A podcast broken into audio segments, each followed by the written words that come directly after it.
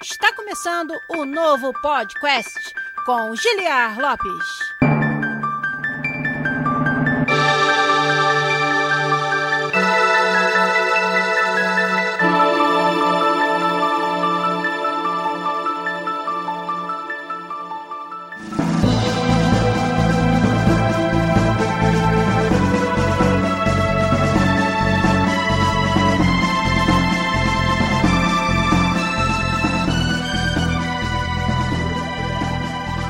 Podcast da área, galera!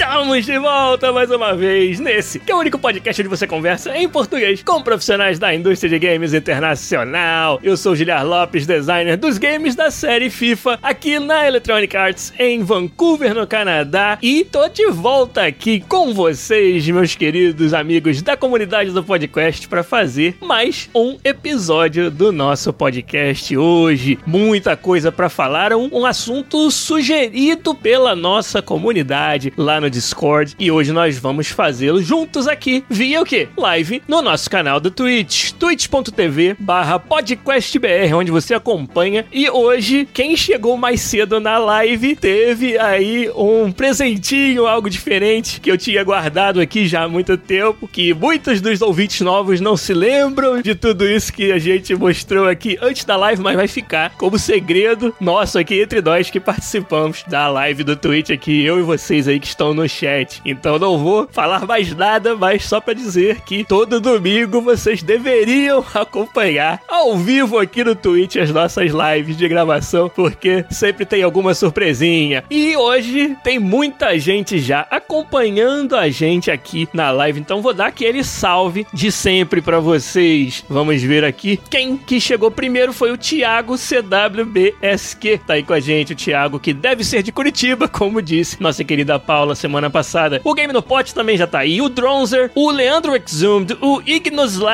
também o Game no Pot, o Bem Meia Boca chegou aí também. O nosso querido Vitor Lopes, um dos moderadores lá do nosso canal do Discord. A Paula Silva, nossa querida Paula, artista técnica aqui da EA, que participou do episódio passado, o Co-op com a Paula Silva. Você que não ouviu, corre lá, que foi sensacional conhecer a história dela. Obrigado por você estar tá aí mais uma vez, Paula. O Zabuzeta, o nosso mestre editor dos podcasts, tá por aí também com a gente. O NS Christian, que não sabia o que estava acontecendo durante ali o pré-live, pré-gravação do episódio ali, totalmente confuso, igual um Pokémon que tomou um golpe de confusão. O Wellington Balbo também tá por aí. O Bernardo com vários N's e vários R's. O Chaos Chain também, que é o Anderson, tá aí com a gente. O WD Van voltou para mais um podcast também. O Rafa Bertolini, o Raf SB12 tá com a gente. Quem mais? O Gabriel NK95 assinou com o Twitch Prime. Muito obrigado obrigado, meu querido, pelo seu apoio de sempre e deu boa noite dele ali também. E no final, o Brunks Gamer também chegou aí. E com certeza tem mais uma galera que está acompanhando a nossa live hoje. Nós vamos então falar, como eu disse, sobre um assunto que vocês selecionaram, que vocês sugeriram lá na nossa comunidade do Discord. E eu vou mais uma vez convidar a todo mundo que está ouvindo para participar da nossa comunidade lá no Discord. Você vai encontrar o link para essa comunidade em todos os posts das lives de gravação. Eu posto a íntegra sem cortes e sem edição no nosso canal do YouTube, youtube.com.br podcastbr e também no nosso site podquest.com.br. Você entra em qualquer um dos episódios ou no próprio site mesmo, na cara ali do site, do lado direito tem o ícone do Discord. Clica ali que você vai entrar no nosso servidor e vai participar de uma comunidade que, cara, não para de me deixar feliz e satisfeito como é civilizado o conteúdo que a gente troca naquela comunidade, as conversas, as discussões, como todo mundo se ajuda. Tem muitos ali, desde aspirantes, estudantes, pessoas que que só querem jogar os games, não necessariamente se interessam por desenvolvimento, e muitos profissionais desenvolvedores de jogos de várias empresas, de projetos de vários tamanhos, todos trocando ideia, todos trocando informações. Eu participo bastante também, na medida do possível, quando o tempo permite, e é um dos maiores orgulhos que eu tenho e meus amigos também, fundadores do podcast, nós temos de ter criado essa comunidade em torno dos nossos ouvintes, em torno do programa. Então, você que não participa, eu chamo vocês para ir lá. E uma das coisas que vocês podem fazer, por exemplo, é dar sugestões de temas pra gente. O tema de hoje é do nosso usuário usuário LacroixBR. Ele postou lá no nosso canal de sugestões de tema perguntando o que acontece depois que um jogo é lançado. Ele quer saber como os desenvolvedores se ocupam após o lançamento do jogo. Será que todo mundo sai dois, três meses de férias quando você lança um jogo? O que mais que tem para se fazer quando sai um jogo, né, que você levou aí talvez muitos anos desenvolvendo? Então hoje nós vamos falar sobre várias dessas coisas que acontecem, dessas preocupações e desse trabalho que o desenvolvedor tem que ter depois que o jogo é lançado. E aí, antes da gente ir pros avisos e começar, sempre gosto de deixar uma pergunta para vocês. Então, uma pergunta aí pra galera do chat, que ó, o Dracones717 também assinou com a gente com o Twitch Prime. Muito obrigado pelo apoio. E, como eu sempre falo, o Twitch é uma das formas que vocês podem nos apoiar. Já falo nos avisos sobre as outras formas que vocês podem nos ajudar. Mas aqui no Twitch eu gosto de deixar sempre uma pergunta pra galera do chat me ajudar a fazer o episódio. E hoje a pergunta vai ser a seguinte: O que vocês acham que os desenvolvedores fazem depois de um jogo lançado? Quem tem alguma ideia do que pode acontecer, vamos dizer, se tem ali um projeto que terminou e você não tem um outro projeto para começar né, na próxima semana. Digamos que você não tenha planejado nenhum outro jogo no seu estúdio. O que, que vocês acham que está envolvido no trabalho dos desenvolvedores depois que o jogo já está nas mãos dos seus usuários? Tudo que vocês tiverem ideia aí, poste nas respostas no chat. A gente vai para os avisos e na volta eu leio as respostas que vocês deixaram pra gente.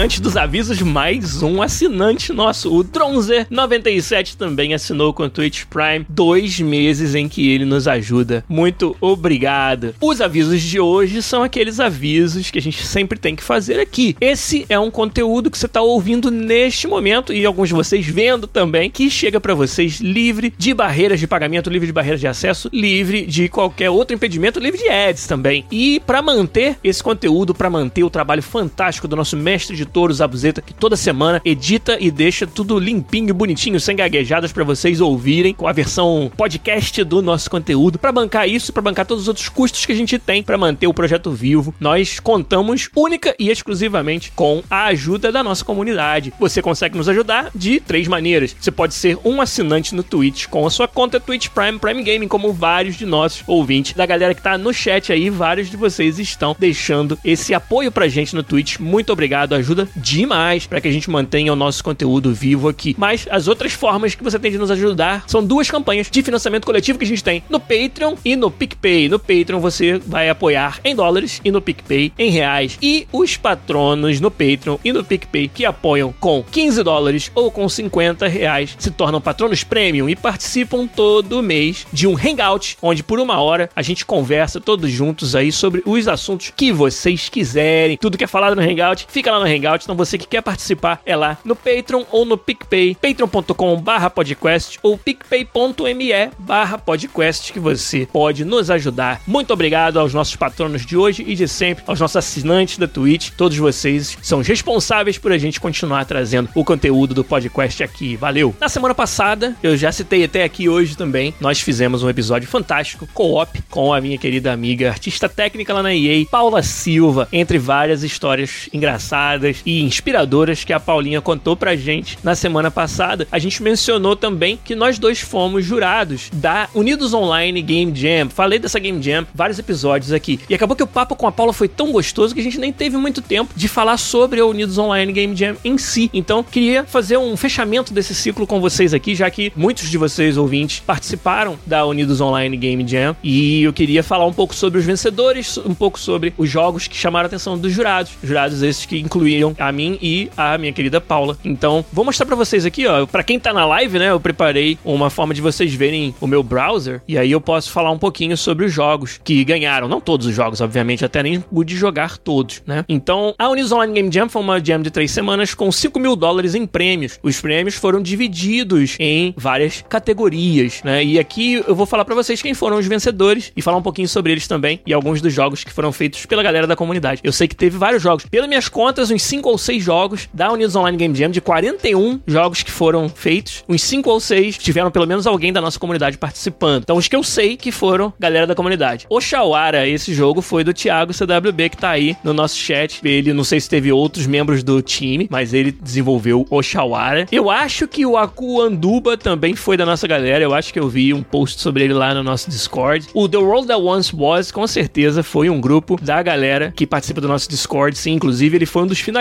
Acabou não ganhando nenhum prêmio, mas eu gostei bastante. Vou falar um pouquinho dele. O Brasil Vânia, do Bruno Pisol, também veio da nossa galera, da comunidade do podcast. Olha que fantástico. O Mário Germoliato, um dos vencedores da PodQuest Jam 2019, que desenvolveu o Patience Run na PodQuest Jam, dessa vez fez o Ivy para a Unidos Online. Digam pra gente aí se eu estou passando por algum que eu não sei que é da nossa comunidade, mas eu acho que foram esses aí, os que foram feitos pela galera do PodQuest. Os vencedores da Unidos Online Game Jam, vou falar para vocês rapidinho, tinham várias categorias. Uma delas foi melhor narrativa. E esse joguinho aqui, ó, o Unfolding, ganhou melhor narrativa. Vou até mostrar ele para vocês aqui, ó, porque ele é jogável pelo browser. É um jogo de texto em que você vai clicando nas opções, mas ele brinca com a sua expectativa de uma forma muito legal. Por exemplo, aqui, ó, tá falando que você está na rua vazia. Não, você tá no seu quarto. São 10 da manhã. Não, são 3 da manhã. Não, são 8 da noite. E o que, que a gente vai percebendo conforme a gente vai clicando em cada uma dessas opções e navegando o texto? É que aqui tá sendo mostrado um dia na vida de uma pessoa que mora numa cidade dos Estados Unidos. A gente depois descobre que é Nova York. E essa pessoa, ela tem um senso muito forte de identidade, inclusive identidade de gênero. Ela tem vários problemas na família com relação a não ser aceito pela sua família. E ele vai contando essa história nesse jogo de texto muito interessante que é o Unfolding, né? E o jogo a gente vai clicando e vai passando e vai lendo. É claro que eu não vou jogar ele aqui inteiro para vocês, mas tem uma hora que, por exemplo, toca o seu telefone e o seu pai está falando com você. E aí tem algumas falas aqui onde você vai confrontar o seu pai, vai falar algo que vai bater de frente com uma opinião política ou sociológica do seu pai. E o jogo, na verdade, quando você clica nessas opções, ele risca tudo. Tipo, eu pensei em falar isso pro meu pai, mas não falei. Pensei em falar isso, também não falei. E o que eu acabei falando foi: e aí, como estão todos em casa? Ou seja, ele representa algo que eu acho que, pelo menos para mim,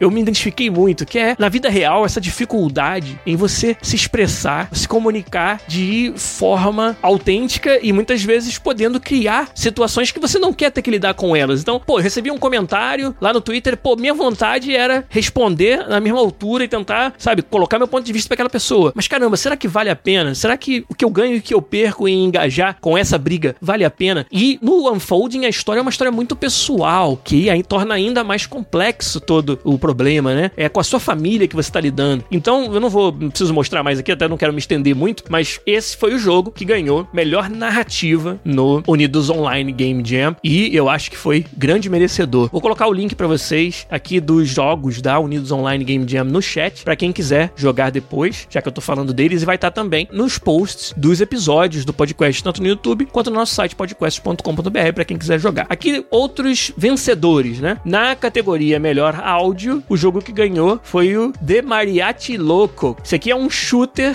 onde as suas armas são instrumentos musicais dos mariachis mexicanos. Lembrando que o tema da Unidos Online Game Jam foi a cultura latina e hispânica, né? Então é um shooter onde você usa os instrumentos musicais para atirar e ele tinha realmente um design de áudio fantástico e acabou ganhando. Melhor áudio ganhou também um prêmio na Unidos Online. Um outro jogo que ganhou um prêmio, vamos olhar aqui na colinha novamente. Ah, sim, o jogo que ganhou melhor arte foi o Muleteer. Esse aqui é um jogo até de certa forma semelhante ao anterior em que você é um, um violeiro, né? Um cara que anda com a viola pelo mundo. Você anda com uma mula, por isso o nome Muleteer, muleteiro, muleiro, né? E você é um caixeiro viajante que também toca violão. E só que você tá num mundo de fantasia perdido onde tem uns goblins e aí você usa o seu violão para dar dano nos goblins. Tipo, como se a sua música fosse dar dano nos goblins. Mas o estilo artístico do jogo, como vocês podem ver quem tá na live, nos screenshots e quem tiver no podcast, eu sugiro que entre, cara, no link de todos os jogos da Jam e vejam. É um estilo de arte toon shaded, né? Aquele shading de cartoon que ficou fantástico, ficou lindo o jogo. E por causa dessa aplicação tão bem feita do estilo do Muleteer, foi que ele ganhou melhor arte. Foi muito legal o Muleteer e na parte da arte. Outro que ganhou também foi no quesito gameplay, jogabilidade. Esse foi um jogo que eu sei que foi um dos favoritos da Paula, nossa amiga que foi também jurada, que é o Los Rostros del Bosque, né? Os rostos do bosque ou da floresta, né? Esse é um Metroidvania de plataforma muito bem feito e com muitas mecânicas para um jogo de jam. E além disso, você estão vendo aqui quem tá na live, você faz desenhos usando ligação de pontos que representam animais e quando você faz isso, você ganha as habilidades dos animais que você desenhou. Muito interessante esse conceito. Um jogo muito completo para um jogo de jam, onde ainda por cima o level design é fantástico. Você precisa usar essas habilidades que você vai adquirindo através de seus desenhos, que você foi por uma direção, viu um caminho que não dava para ir ainda, não sabe como chegar lá. Lá na frente você vai encontrar uma habilidade que você vai poder fazer esse backtracking agora e ir para a direção que você não podia ir antes. A essência do Metroidvania, como a gente chama como gênero. E ter conseguido fazer isso num jogo de jam foi algo fantástico que a gente quis realmente premiar. E aí por isso o Los Rostros del Bosque ganhou melhor jogabilidade na Unidos Online Game Jam. Ó, o outro prêmio foi melhor uso dos desafios, dos challenges. Né? Tinham vários desafios. Fazer o jogo só com 256 cores, fazer o jogo usando música típica dos países latino-americanos, fazer um jogo sem violência. E aí o vencedor desse prêmio foi o Enchanted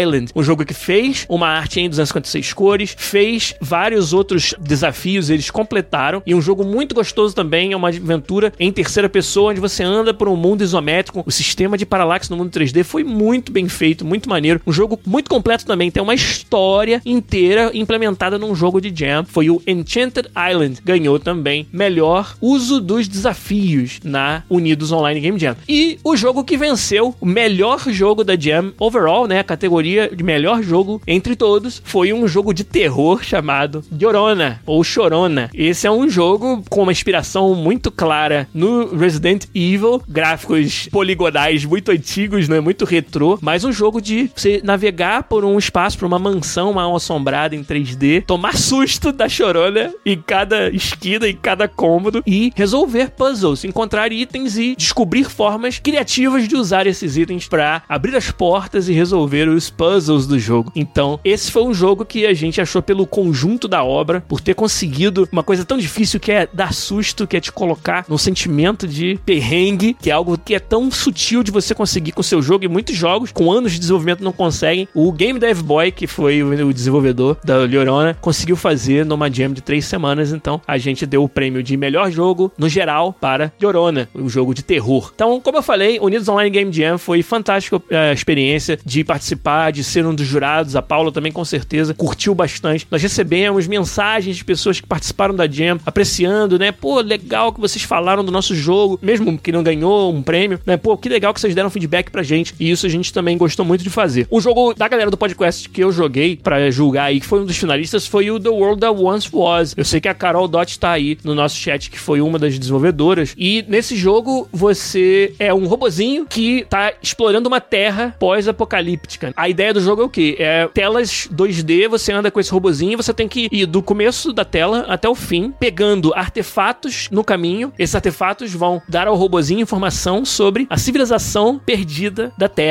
e principalmente da América Latina e do Brasil, de várias regiões do Brasil. Então você tem que percorrer o mapa pegando esses artefatos e chegar até o final gastando a menor quantidade de bateria do robô possível. O robô é movido a bateria. Mas o que eu achei muito legal, muito bem feito nesse jogo, é que ele na verdade implementa várias mecânicas complexas que elas sozinhas dariam jogos inteiros. Por exemplo, o robô, como eu falei, tem que percorrer no menor tempo, no caso, o número de tiles que você pisa possível para você economizar bateria. Então tem fases que tem, por exemplo, água. E a água ela não mata o robô. Ela carrega o robô na direção que ela tá correndo sem gastar a energia da bateria. Então se você planejar com cuidado o seu caminho, você usa a água para fazer de forma mais otimizada. Você tem, por exemplo, puzzles de arrastar caixinhas. Sabe aqueles puzzles típicos de jogos em que se arrastar do jeito errado, fica tudo preso. Você não consegue mais arrastar porque as caixas se encostam umas nas outras. Então você tem que planejar o seu caminho arrastando as caixas na direção certa para não formar uma barreira para você. Isso, como eu falei, por si só poderia ser um pequeno jogo mobile, só de arrastar as caixas. E eles implementaram, além de várias outras coisas no jogo. Tem vários outros perigos, tipo fogo, que o robô não pode passar. Tem tiles que, quando você pisa uma vez, ele vira um buraco. Tem que planejar o seu caminho para não pisar duas vezes no mesmo quadrado que você pisou antes, se ele for um quadrado que quebra, porque ele não vai estar lá quando você voltar. Isso tudo eu acho que fez o conjunto da jogabilidade do The World That Once Was muito legal, muito gostoso, bem feito, um ótimo jogo de jam, além de uma premissa muito interessante, que é essa de que um robozinho vem, encontra um planeta Terra totalmente destruído e a única pista que ele tem de como era a civilização daquele planeta são essas relíquias que ele vai encontrando no meio do caminho. Então, convido também a todos jogarem o The World That Once Was, além dos jogos que chamarem a atenção de vocês aqui na página da Unidos Online Game Jam. Foi muito legal, como eu falei, participar como jurado. Espero poder fazer isso mais vezes e, quem sabe, em breve a gente até organize a próxima Podcast Jam, hein? Participar da Unidos como jurado me deixou na pilha de novo de organizar a nova Podcast Jam, que no ano passado, 2019, foi um grande sucesso.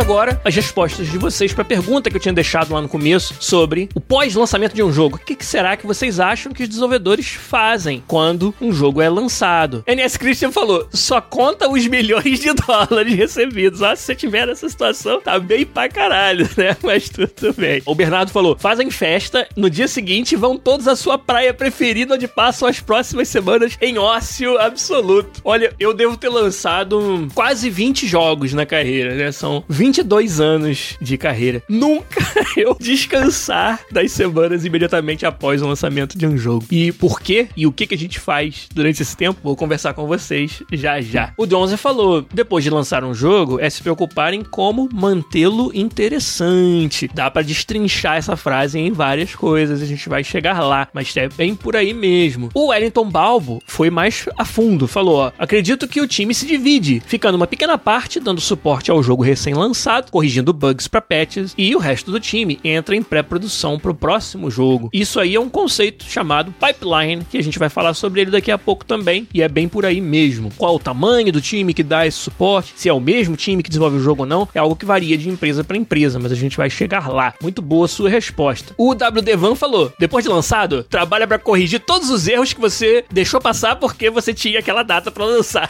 Muito bom, gostei. Vamos falar sobre isso, vamos falar sobre o que determina determina a data do lançamento de um jogo, né? E por que que às vezes um jogo parece que saiu forçado naquela data. A gente vai falar. Cara, é muito legal ver, quando eu deixo essa pergunta, que as respostas de vocês alinham com os assuntos da pauta. Significa que o conhecimento que vocês já têm sobre o assunto complementa muito bem o que eu tinha planejado de passar aqui. Para mim é sempre um, uma fonte de confirmação de que o que a gente tá falando aqui não é maluquice, né? Porque vocês, como uma comunidade muito antenada que são, sempre dão respostas que se alinham com as coisas que a gente ia falar, e isso é bem legal de ver. O Game do Pot falou, depende do caso. Uns ficam para dar suporte com outras ações, outros tiram um período de férias e outros vão para outros projetos da empresa, falando de cada desenvolvedor em particular. E um pouco disso acaba acontecendo mesmo. O Wellington Balbo falou, tem também os jogos com DLC, uma equipe relativamente grande deve se preocupar em construir conteúdo para o jogo, apesar que já vi vários devs falando que desenvolvem o conteúdo junto com o jogo base, varia de dev para dev. Vamos falar de DLC e expansões também, no sentido sentido de quando exatamente elas são planejadas e executadas, se é depois do lançamento ou não. Vamos falar sobre isso já já. O Dronzer concordou dizendo que as DLCs são essenciais. Acho que as respostas ficaram mais ou menos por aí da minha pergunta. Obrigado, gente. Então, vamos falar de algumas dessas coisas e de outras que talvez não tenham ocorrido para vocês, que, que deram as respostas aí. Por exemplo, uma que é importante é justamente como vocês mencionaram, vários de vocês aí, produzir conteúdo para o jogo que acabou de ser lançado. Essa é uma das maiores atividades atividades que os desenvolvedores fazem depois do lançamento. Mas dependendo da empresa, dependendo do arranjo, não é o mesmo time que desenvolveu o jogo que vai ficar responsável por colocar esse conteúdo. Mas o que acontece é, durante o desenvolvimento do jogo, você também está definindo que conteúdo é esse e quais são as ferramentas que vão ser usadas para botar esse conteúdo no jogo. Então, uma das coisas que você, como desenvolvedor do jogo, tem que fazer nesse momento é treinar ou atualizar a equipe de conteúdo ao vivo, a live content, live team, sobre essas mudanças, sobre essas novas ferramentas ferramentas, ou sobre qual é o melhor jeito de fazer a tunagem desse conteúdo. O FIFA é um ótimo exemplo porque é um jogo que sai todo ano e já tem pessoas nos lugares corretos para dar todo esse suporte. Então você tem o time que desenvolve o jogo e o time de conteúdo, o time de live content. Se vocês voltarem alguns co-ops atrás, a gente recebeu aqui o meu amigo Danilo Abreu, que é membro do time de conteúdo do FIFA, que agora tá trabalhando, por exemplo, no conteúdo do FIFA 21, que acabou de sair. Muitas vezes se o time de desenvolvimento do jogo desenvolveu várias features que são afetadas pelo conteúdo, eles precisam aí fazer um briefing com o pessoal de conteúdo para dizer, olha, a gente pensou que a melhor forma de fazer o conteúdo, a melhor forma de tunar, as coisas que vocês têm que prestar atenção, tomar cuidado na hora de lançar esse conteúdo devido ao funcionamento das features ser diferente, vamos dizer, do ano anterior. É claro que o time de conteúdo, na medida do possível, vai participando durante o ano dessas discussões e desse desenvolvimento, mas nem sempre é possível eles estarem muito presentes, afinal de contas, eles estão dando um suporte monstruoso a um jogo gigantesco que está rodando aí ao vivo para as pessoas. O time de conteúdo é um dos times mais ocupados da empresa, né? Todo mundo tá sempre muito ocupado. E eles, obviamente, não são diferentes. O conteúdo no FIFA tem quase todo dia tem coisa nova. Então, tem sempre muita coisa para fazer e muitas vezes, por estar preocupado, por exemplo, até recentemente com o FIFA 20, não tem uma oportunidade de acompanhar mais proximamente o que está sendo feito pro FIFA 21. Então, uma das tarefas que você faz no pós-lançamento é treinar e atualizar o seu time de conteúdo quando tem alguma mudança significativa ou algo que eles ainda não conhecem sobre como que vai ser colocado esse conteúdo no jogo. Uma outra tarefa muito comum que a gente tem que fazer, e aí de novo, quanto maior o time e a empresa, mais gente está envolvida nisso, é monitorar o que a gente chama de saúde do jogo, né? O que é saúde do jogo? Se ele não tá dando crash, como é que tá a carga dos servidores, não é? Tem um acompanhamento bem quantitativo disso, que é bem objetivo, que é se o jogo tá dando crash ou não, se tá dando pau para as pessoas, se a gente tem que fazer uma atualização de emergência para alguma coisa, se os servidores estão dando conta, qual é a carga. Isso tudo é uma análise bem objetiva dos dados do jogo, mas tem toda uma análise subjetiva também de comportamento dos usuários. Um jogo de multiplayer, de esporte, como é o caso do FIFA que a gente faz, a gente está sempre observando se as pessoas estão fazendo muitos gols, poucos gols, quais os modos de jogo que elas estão jogando mais. Estão jogando contra CPU ou contra outros jogadores humanos? Tem um padrão que a gente pode traçar de estratégias dominantes, de meta-jogo que está sendo muito vantajoso e com isso está prejudicando o balanço do jogo? E são análises muito mais subjetivas, né? Muito mais qualitativas do que o jogador está nos dizendo através do seu comportamento de jogo. Pura e simplesmente isso, né? A feature que nos permite analisar isso chama-se telemetria, que é você saber anonimamente o que, que o jogador está fazendo dentro do jogo, quais menus ele está navegando, quais modos ele está jogando, quais tipos de partida ele está jogando. Na minha área, que é broadcasting, a gente tem telemetria sobre que cenas eles assistiram e que cenas eles apertaram para dar skip, para pular, e até que ponto da cena eles assistiram. Então, isso no ano seguinte vai nos informar, por exemplo, vale a pena investir em qualidade e variedade de uma cena tal, porque ela é muito assistida. Enquanto que, sei lá, a cena de tomar um cartão amarelo ninguém assiste, todo mundo pula. Então, por que, que a gente vai gastar muito esforço em fazê-la ser melhor ou ser diferente? A não ser que a gente tivesse um motivo para achar que a gente precisa levar o usuário naquela direção. Então, esses dados, essas métricas de uso são importantíssimas serem colhidas para informar decisões tanto do próximo projeto quanto também decisões sobre o que, que você vai fazer nas suas atualizações. Porque esse é um dos grandes pontos em que a gente trabalha durante o pós-lançamento, que é as próximas atualizações do jogo vão conter consertos e conteúdo, né, e alguma coisa que a gente possa ter deixado passar pro lançamento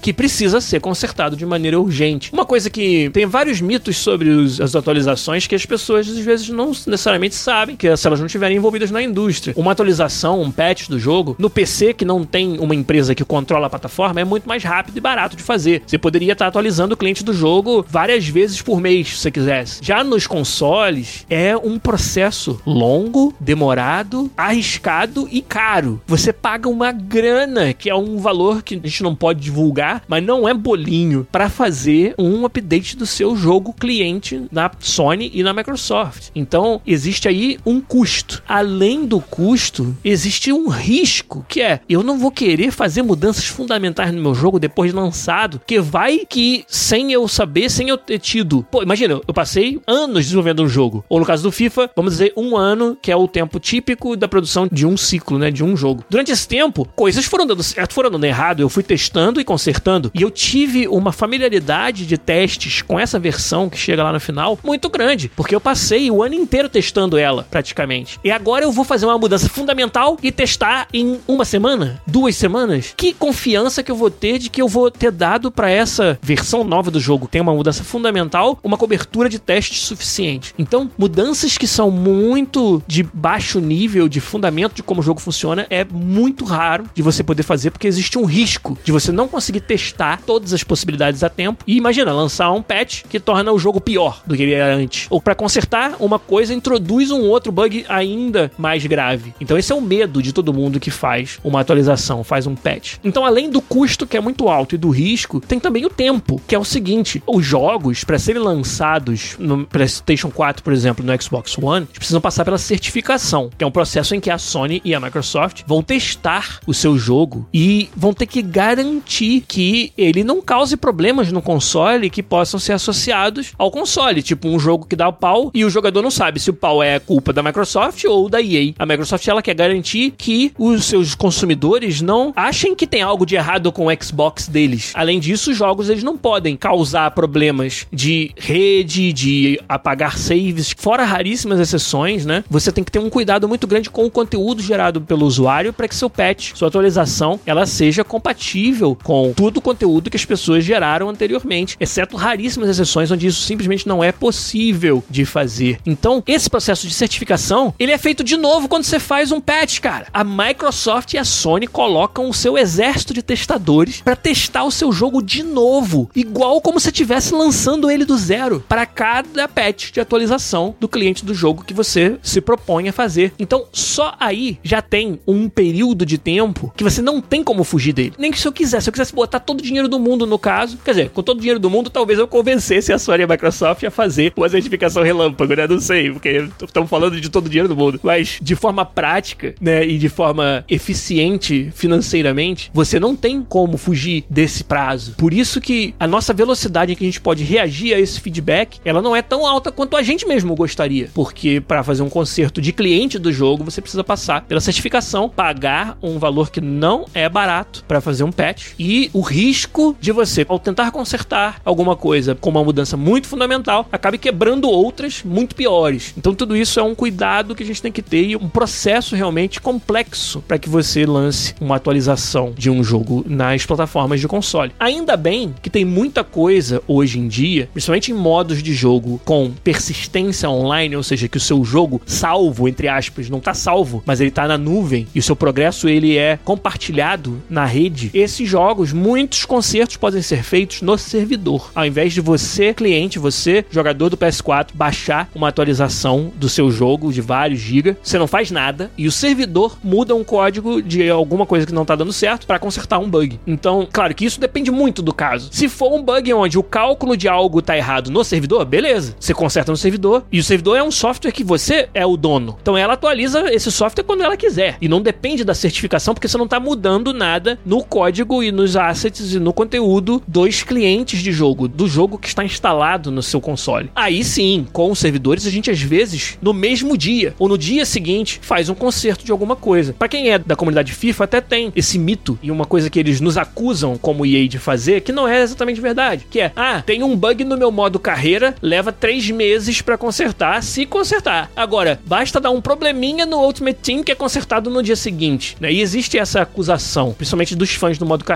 E uma das explicações, eu não vou dizer que ela aplica para todos os casos, mas uma das explicações é justamente essa, que o FUT é um modo Ultimate Team, um modo com persistência online, com um servidor que valida todas as transações, valida tudo, inclusive o gameplay é no servidor dedicado, e aí você consegue consertar coisas se o problema estiver no servidor, num quase que estalar de dedos. Né? Não é um estalar de dedos, mas porque tem que testar. Eu diria que 0,1% do tempo é fazer o conserto.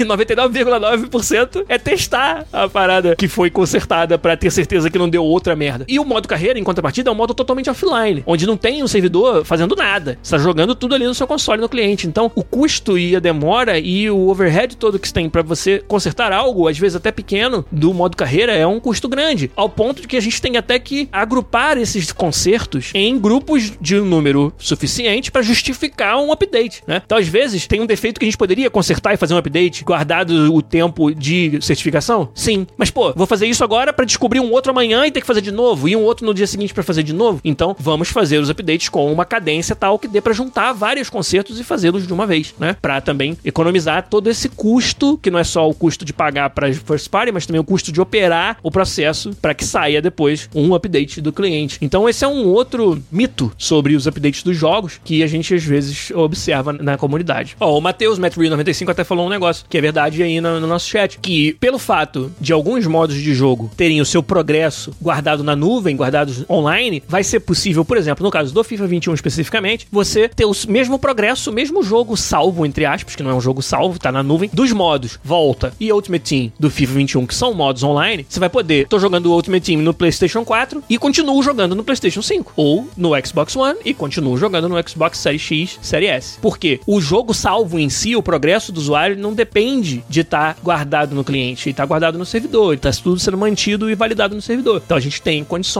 de proporcionar isso aos nossos jogadores. Então esse é mais um exemplo de como features no servidor são atualizadas, mantidas, né, e persistidas nesse caso, de forma totalmente diferente, totalmente mais fácil do que quando é algo somente no cliente do jogo, somente no seu console. O que mais que o desenvolvedor faz depois do jogo lançado? É, até nem comentei, né? Muitos dos updates são defeitos, tipo, que causam crashes no jogo, causam o jogo parar de funcionar. Esses, a gente tem ferramentas que monitoram quando acontecem esses crashes e a gente pode agrupar esses crashes para saber qual é o pau mais frequente que dá num jogo que você acabou de lançar. E aí, olha só que interessante. Para você saber onde que deu esse pau, né? O caminho que o usuário levou para chegar até lá, é complicado às vezes, porque se for algo que, digamos assim, ó, aí vocês estão pensando, porra, mas se tem uma parada que dá um crash absurdo assim, com uma frequência muito grande, por que, que você não descobriu antes, né? Você não testou o seu jogo direito. Mas, cara, imagina assim, se tiver um crash que acontece em um em cada 10 milhões de vezes que o usuário for nessa feed. Um em cada 10 milhões. É muito provável que eu, com a quantidade de testadores limitada que eu tenho, que eu nunca consiga ver nenhuma ocorrência desse bug. Ou se eu vir uma, para eu ver a segunda vai ser um parto, porque é um bug com uma frequência muito baixa. Então, essa é uma frequência baixíssima para quando você tem um time de testadores, que é um número. Agora, quando você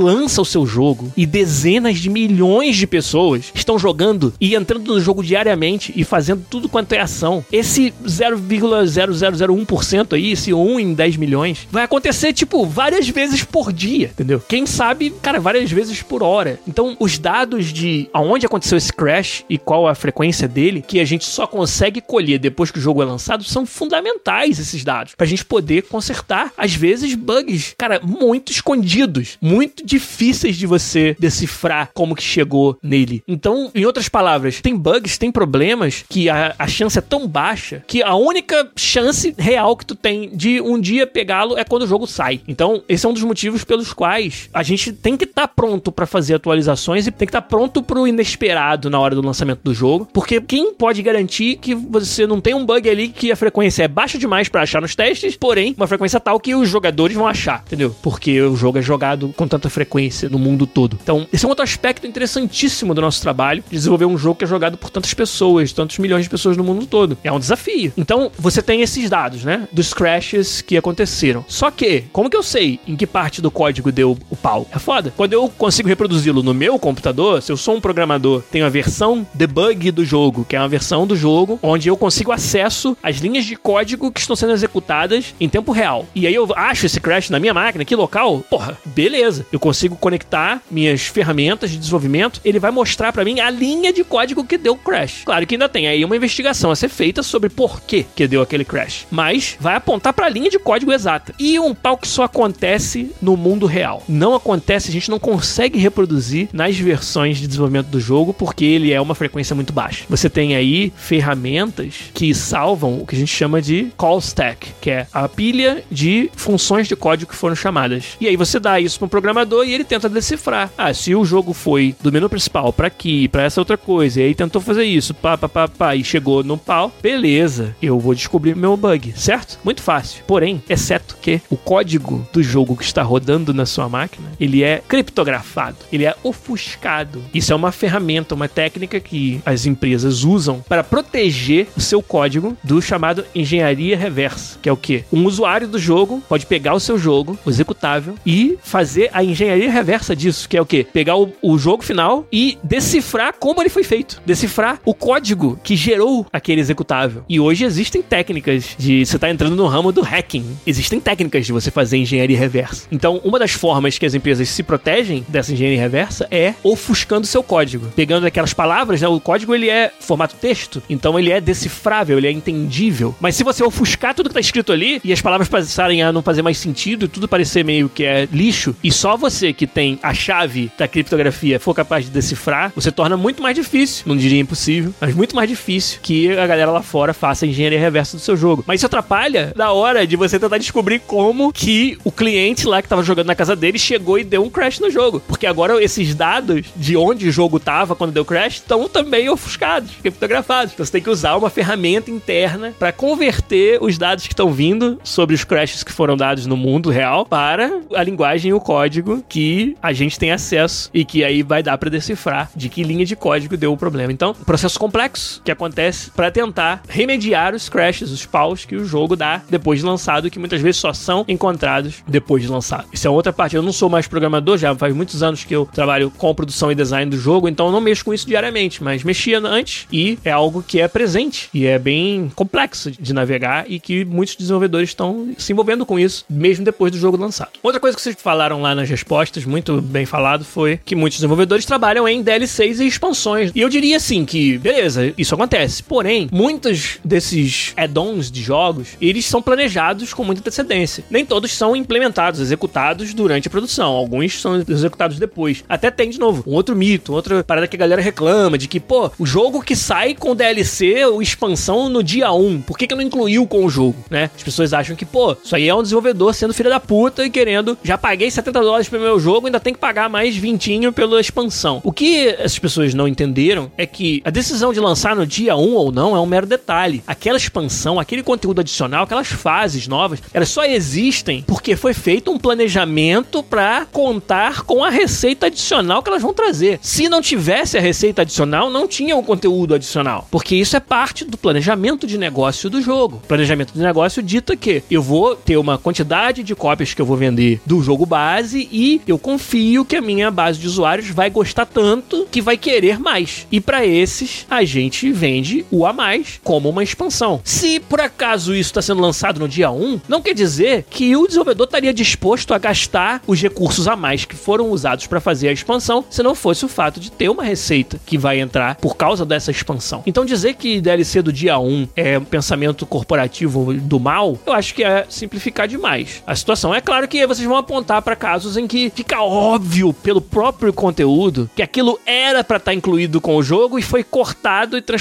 numa expansão. Beleza. Práticas nefastas acontecem em várias indústrias, eu diria qualquer indústria. A de jogos não deve ser diferente. Agora, querer generalizar e dizer que todos os DLCs do dia 1 são feitos dessa maneira, eu acho que é um pouquinho de ingenuidade de não conhecer melhor como o planejamento de negócio para um DLC e uma expansão é feito dentro das empresas que desenvolvem o jogo. Eu posso afirmar que é assim que funciona em vários dos exemplos que eu conheço, porque estive dentro do time que desenvolvia essas coisas. Então, é claramente um planejamento que é feito com muita antecedência para a gente saber quais são as expansões DLC que a gente vai fazer. Então, eu diria que pós o lançamento, você pode até estar trabalhando em expansões em DLC, mas isso foi planejado com antecedência, com certeza. Muito difícil você ter tempo de reagir a o feedback da comunidade e aí falar, putz, estão gostando do jogo, bora fazer uma expansão. Não é assim que essa decisão é tomada. Ela tem que ser tomada muito antes, senão você não tem tempo de se rearranjar para fazer uma expansão ou um DLC de forma que ele não seja lançado muito lá na frente. Porque também, se passar muito tempo, o pessoal esqueceu do seu jogo, o pessoal, né, não tá mais prestando atenção no seu jogo, você perdeu o hype do lançamento. Então, é mais ou menos por aí.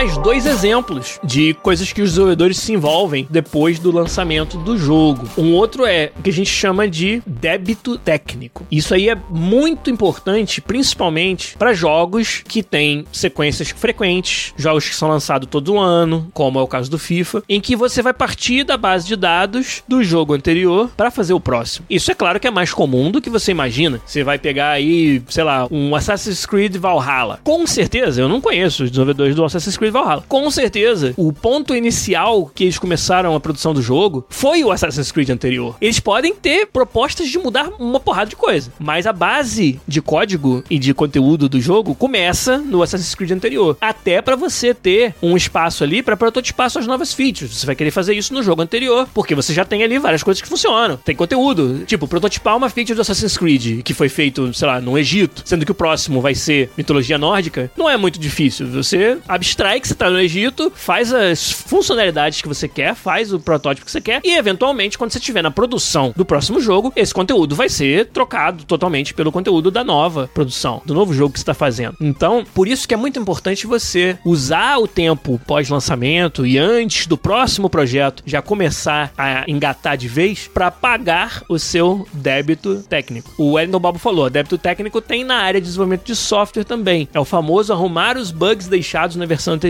Eu diria que é mais do que arrumar bugs, porque como eu falei, bugs a gente está arrumando para a versão atual do jogo também. Você está fazendo patches. Mas tem muita coisa, tem muita decisão que você teve que tomar para lançar o jogo, onde você teve que pegar um atalho, onde não necessariamente é um bug que tá ali. Mas digamos assim, ah, tenho que melhorar algo na renderização dos estádios. Aí eu tinha duas opções: implementar uma feature de rendering toda nova, que vai fazer aquela melhora, ou ir em cada estádio e botar ali uma textura meio diferente naquele lugar onde tá o defeito, para meio que mascarar o defeito e ninguém vê. E aí, beleza, dependendo da fase que eu tô no projeto, faz mais sentido uma ou outra solução. A famosa gambiarra, como disse o WD Van, né? Aí no chat. E muitas vezes, quando você tá chegando perto do lançamento, cara, você não tem opção. Vou parar três semanas para fazer algo que eu não tenho tempo de fazer para consertar um problema, para melhorar a experiência do jogo, ou eu vou fazer o que a gente chama de band-aid, né? Que é quando você conserta algo, não é que o bug permanece, né? Tá consertado. Aos olhos do usuário, tá tudo certo. Mas você sabe que o seu conserto ali foi um band-aid. Ele não foi uma cura. E aí, os times que são mais maduros de desenvolvimento, eles sabem muito bem que esse débito ele vem te morder lá na frente. Se você fez uma solução para algo que você sabia que não era escalável, que funciona para um, um estádio do FIFA. Então, se eu tenho 10 estádios com problema, eu repito ela 10 vezes. Repetir 10 vezes é tranquilo. Mas se eu tivesse que repetir mil vezes, essa solução faria sentido? Às vezes você toma decisões de fazer soluções não escaláveis. E alguma hora, mais cedo ou mais tarde, essa decisão vai te morder. E por isso a gente precisa, como eu falei, times com uma, um alto grau de maturidade, assim que eles identificam isso, colocam numa listinha. É a listinha do débito técnico. E quando chega um momento onde aquele lançamento não é mais a prioridade, não é mais o problema, que ele já aconteceu, por exemplo, você corre atrás de pagar o seu débito técnico. Então, aquela solução que não escalava, você troca ela por uma que escala. Aquela opção A que ia levar três semanas e que você optou pela B, que foi feita em um dia, mas foi uma gambiarra, você vai gastar as três semanas agora para pagar esse débito, sabendo que times que carregam muito débito técnico ano após ano, projeto após projeto, estão se configurando para o fracasso. Estão se colocando numa posição onde daqui a pouco tem tantas gambiarras que você tem um efeito dominó onde tudo quebra, onde seus sistemas todos passam a não funcionar mais ou serem muito difíceis de dar manutenção. Então, quem tá num time um pouco mais experiente, um pouco mais maduro, como eu falei, tá sempre preocupado em pagar o débito técnico quando lança um jogo e parte para o próximo projeto. E aí a última grande atividade que eu separei para falar aqui que acontece durante os dias e semanas e um mêsinho ou outro após o lançamento, é claro que é férias. Não,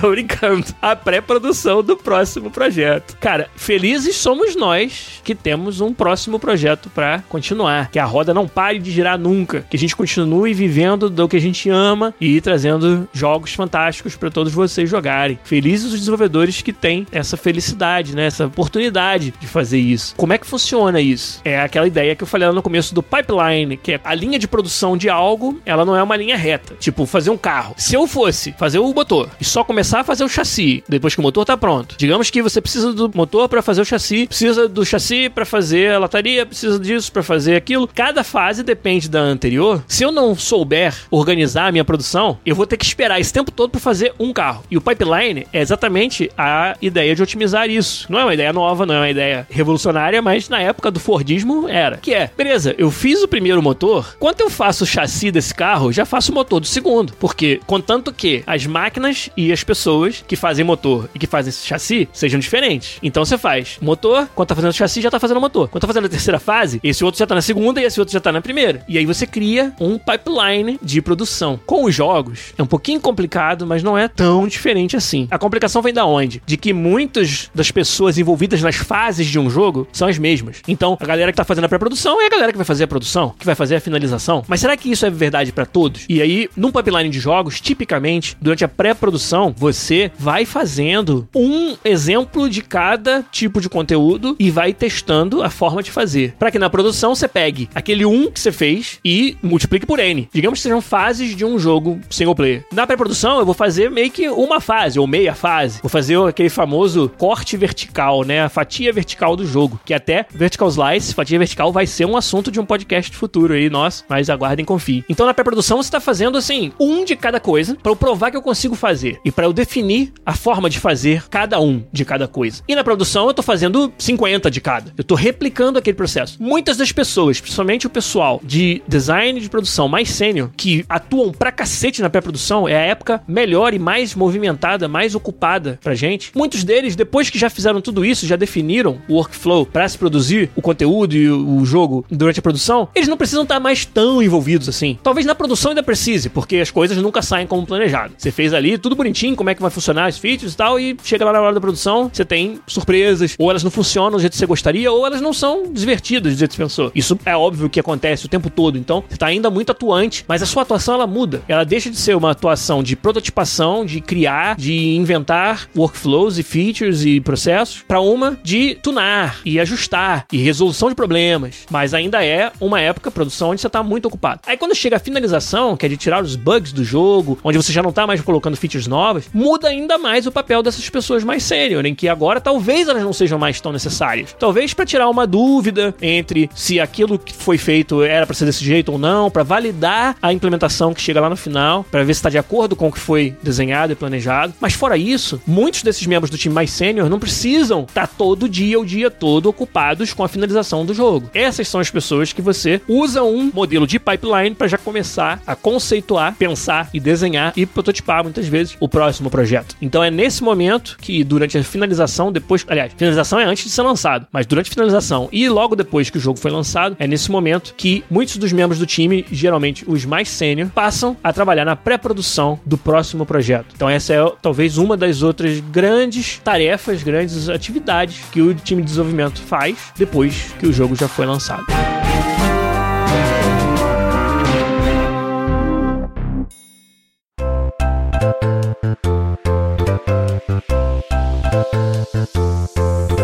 É isso, gente. Espero que tenha sido informativo, instrutivo, que tenha sido legal para vocês que estão ouvindo conhecer um pouco mais sobre o que o desenvolvedor faz depois que o jogo é lançado. Lançou o jogo, e aí? Não sai todo mundo de férias? A galera tá até zoando sobre se desenvolvedor de jogos tem férias. Tem que ter, né? Tem que ter, como qualquer outro trabalhador. Mas essas férias alinharem com o lançamento do jogo é muito raro, justamente porque a gente não trabalha com o planejamento de um jogo de cada vez. Tem sempre trabalho planejado, tem débito técnico para pagar, tem conteúdo para colocar no jogo que tá rodando, tem patches de atualização e tem todas essas outras atividades que a gente conversou hoje e que a conclusão que a gente chega é que você precisa organizar o seu time para não deixar essas atividades descobertas. Então, tira-se férias? É claro que tira. E o momento de pós-lançamento é um momento ótimo para tirar essas férias. Mas você também não tira o time inteiro. No meu time, por exemplo, a gente vai organizar, a gente vai coordenar para que em nenhum momento do tempo o time fique descoberto de designers, de programadores, de produtores, de todas as funções, tenha pelo menos um ali capaz de tirar uma dúvida, de continuar continuar o desenvolvimento ou uma tarefa que foi deixada pelo outro que saiu de férias. Então a gente se organiza, a gente se coordena para que todo mundo possa fazer, ter o seu descanso, se preparar para a continuação. Mas trabalho, backlog de coisas para fazer, nunca deixe de ter. E ainda bem que não, porque no final das contas, como eu falei, a gente que investe nessa carreira não investe para fazer um jogo, e sim para viver disso, para ter um pipeline de produção de vários jogos, de vários projetos, tá sempre se desafiando, buscando o desconhecido sem medo de desenvolver algo que você nunca desenvolveu antes sem sentar nos seus louros e, pelo contrário, tá sempre se desafiando, sempre evoluindo. E ainda bem que em vários casos, em várias dessas empresas e muitas delas que eu pude participar, principalmente a EA aí já há 12 anos, tem sido assim a cada novo projeto, a cada novo ano, e eu tô sempre empolgado. Essa é uma época pós-lançamento, para mim, pessoalmente, a época fantástica, onde eu tô dividido entre jogar o jogo que acabou de lançar, participar desse zeitgeist, né, desse momento de todo mundo tá descobrindo o jogo juntos. Claro que que eu conheço um pouquinho mais do que os outros, mas, cara, seria surpreender o quanto você descobre, você aprende sobre o jogo que você mesmo fez quando as pessoas colocam as mãos nele. E você joga com e contra essas pessoas. Então, esse é um momento fantástico de descoberta sobre o jogo que a gente acabou de fazer, que eu passei um ano inteiro trabalhando nele e tô aprendendo sobre ele, descobrindo sobre o comportamento das pessoas dentro dele. E ao mesmo tempo, usando isso, usando coisas que eu aprendo daí, mas outras também que já tinham sido planejadas e outras ideias que a gente tinha para futuro da franquia, já no trabalho para desenvolver o próximo para fazer a pré-produção do próximo projeto. Então, esse é um momento, assim, muito empolgante, fantástico de participar. E tomara que eu tenha conseguido compartilhar um pouquinho com vocês sobre o que acontece, mais detalhes do dia a dia dos desenvolvedores quando a gente acaba de lançar um projeto de jogo, principalmente um jogo longo e complexo, como são vários dos que a gente faz. E no meu caso, Fifinha, já há muitos anos aí envolvido com isso. Então, fecha por aqui. Obrigado mais uma vez a todo mundo que me ajudou a fazer um episódio fantástico no sentido da sua participação, pessoal. Vocês no chat foram fantásticos mesmo, foram sensacionais. E então, meu agradecimento mais uma vez, um abraço. E se eu fosse vocês, não perderia a live da semana que vem. Que se tudo der certo, nós vamos fazer, meio fora de época, mais um podcast co-op com um convidado que vai explodir as mentes de vocês. Para dar uma dica, e tomara que eu consiga marcar essa porra pra domingo que vem mesmo, porque agora eu tô me colocando na berlinda, mas acho que vai. Para dar uma dica, o convidado vai vir falar com a gente no domingo e vai lançar um jogo AAA no qual ele foi uma peça fundamental nos dias depois da nossa conversa aqui. Então vai ser, eu acho, fantástico conversar com essa pessoa, com esse convidado e saber tudo sobre o jogo que o convidado tá prestes a lançar. Então na semana que vem a gente conversa. Se eu fosse vocês, não perderia a nossa live domingão que vem, mas por hoje, podcast fica por aqui. Um abraço, muito obrigado a todos e até semana que vem. Não percam o próximo episódio do Podcast. Falou, Se tchau. Só, podcast na área. Se derruba é pênalti, então deixa de marra. Ouvir opiniões de quem já joga, isso é legal. Imagina o vídeo de quem fez isso pra você. Animal, a ideia é muito simples. Isso aqui não é guerra de player contra a Dev Elite. Aqui é palavra de lei. É união, pode vir Mario, Sonic Link, problema não. É, mano, Gilia. O bagulho Muito obrigado, meu amigo Malafaia. Tu que falou certo, podcast tá na área. Conta uma piada que o Rafa se escangalha. Enquanto isso, seco se penteia com a navalha. Então se liga no som, aumenta que é bom. No FIFA, meu irmão, eu sou campeão. Que nem o Flusão, primeira divisão. Controle na mão, te deixa no chão. Tem gol de montão, que nem alemão. Agora é normal, jogo digital, não tem manual, pirata é do mal, engine é um real, combate é mortal, já chega de call, Love Duty anual, cast é semanal, então até a semana que vem e tchau, tchau, tchau.